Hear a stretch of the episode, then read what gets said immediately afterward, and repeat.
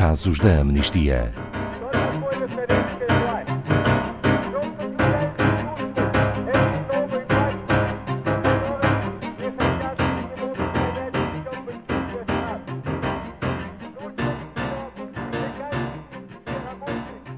Ya no vería México. Increasing border controls. This is the signature of the Secure Fence Act. We'll authorize some badly needed funding for better fences. We have an obligation to secure our borders and get control of who comes in and out of our country. They're bringing drugs, they're bringing crime, they're rapists. We're going to build the wall. We have no choice. It's going to be paid for by Mexico. México no pagará ningún. Todos os dias, em todo o mundo, milhares de pessoas tomam a decisão mais difícil das suas vidas: deixar as suas casas em busca de uma vida melhor, de segurança, de refúgio. Em todo o mundo verificamos esta tendência, sobretudo por falta de alternativas seguras e, muitas vezes, submetendo-se a condições completamente desumanas e degradantes durante o percurso. Um desses exemplos são os milhares de pessoas que tentam chegar aos Estados Unidos da América, oriundas sobretudo de países da América Central e que acabam por ser vítimas de numerosas violações de direitos humanos. Boa tarde, Ana Farias, da Amnistia Internacional Portugal. Poderia apresentar-nos um contexto da situação que motiva tantas pessoas a tentarem atravessar a fronteira entre os Estados Unidos da América e o México? Boa tarde, Ana Paula. Boa tarde a todos os ouvintes. É verdade, é uma situação verdadeiramente dramática.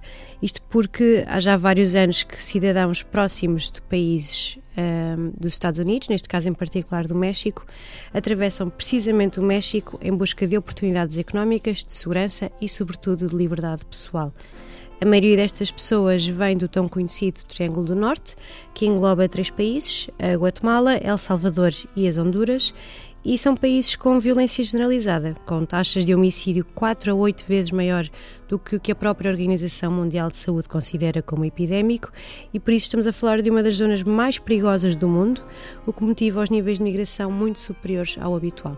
E estamos a falar de quantas pessoas aproximadamente? São sempre dados estatísticos, mas segundo as mais recentes informações das Nações Unidas, só da região dos países que compõem a América Central, estamos a falar de cerca de 800 mil pessoas que fugiram dos seus países de origem e, por exemplo, só da Nicarágua, estima-se que fugiram cerca de 4 mil pessoas por mês, sendo que para este ano 2020 estima-se que cheguem a ser um total de 100 mil pessoas da Nicarágua. Ana Farias, há alguma coisa que caracterize o percurso e a viagem destas pessoas até ao seu destino? Sim, a viagem é violentíssima quer seja pela duração como pelas condições a que estas pessoas se submetem durante o percurso. Seja porque vão a pé, ou porque vão de autocarro, ou de boleia, ou num caminhão, seja porque a viagem pode durar semanas ou até meses, seja pelos riscos de insolação ou desidratação, enfim, são várias as condições que requerem toda a atenção, tanto por parte da sociedade civil como das entidades governamentais. Isto porque a grande maioria tenta de facto chegar aos Estados Unidos para pedir asilo e para dar um novo reinício à sua vida. E o que acontece no México? Por exemplo, uh, segundo várias pessoas que entrevistamos, sabemos que as autoridades mexicanas de migrações obrigam frequentemente o regresso aos países de origem sem avaliar devidamente os riscos de vida e de segurança desses retornos, em muitos casos violando claramente a lei internacional e a nacional. São histórias verdadeiramente de partir o coração, como podem imaginar. Estamos a falar de famílias, de crianças, de homens, de mulheres que fogem de uma violência extrema para salvar a sua própria vida e a daqueles que amam. As autoridades mexicanas, em vez de providenciar o direito de proteção internacional a que estas pessoas naturalmente têm direito, estão, ao invés disso, a virar-lhes as costas. Além disso, soma-se ainda a recente proibição de trabalho assistencialista e de apoio jurídico a migrantes e requerentes de asilo, com a decisão arbitrária de proibir o acesso aos centros de detenção e a todos os grupos religiosos e organizações não governamentais que operam no local. E o que acontece nos Estados Unidos da América? Do outro lado da fronteira existem problemas igualmente graves. Eh, entre 2017 e 2018, a administração do presidente Trump implementou políticas migratórias que causaram danos absolutamente catastróficos e irreparáveis a milhares de pessoas e que violam tanto a lei internacional como a lei do próprio país. Eh, entre as várias violações que fomos divulgando, destacamos três. A primeira, os retornos ilegais de requerentes de asilo aos seus países de origem, numa escala nunca antes vista. Em segundo lugar, milhares de famílias foram separadas, uh, famílias às quais esta administração infringiu um sofrimento extremo e um tratamento degradante. Em alguns dos casos, qualificamos como tortura. Uh, e, em terceiro lugar, a detenção arbitrária indefinida de requerentes de asilo sem direito à defesa e a condições verdadeiramente degradantes, que são completamente proibidas aos olhos do direito internacional. Segundo a Amnistia, Ana Farias, no caso dos Estados Unidos da América, os requerentes de asilo não são as únicas vítimas. É verdade.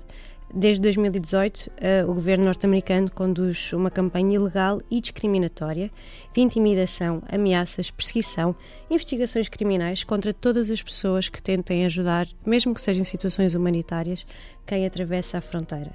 Mas há também espaço para esperança, alguns dos casos já aqui falámos, mas destacamos, por exemplo, o caso de Scott Warren, um homem que estava acusado de crimes de abrigo e conspiração por ter ajudado dois migrantes, foi recentemente ilibado, em novembro de 2019, e tudo o que ele fez foi prestar o tal apoio humanitário, forneceu água, comida e assistência médica na cidade onde vive, mas neste caso o bom senso prevaleceu. Sentem que estas práticas podem diminuir a vossa capacidade de ação da Não. Amnistia Internacional? Não, não, nunca. É é incompreensível que salvar vidas, seja no mar ou em terra, possa ser constituído um crime.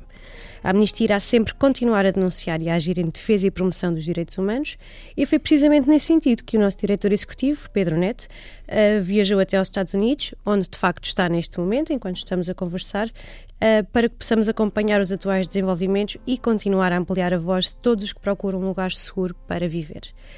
Uh, citando Nicole Ramos, de uma organização em Tijuana que se chama Al Outro Lado, que entrevistámos recentemente, uh, e que também presta apoio às pessoas durante esta viagem trágica, ela diz: Estamos aqui para caminhar lado a lado com os migrantes nesta viagem, porque se eles ainda têm de lutar para sobreviver, então nós temos também.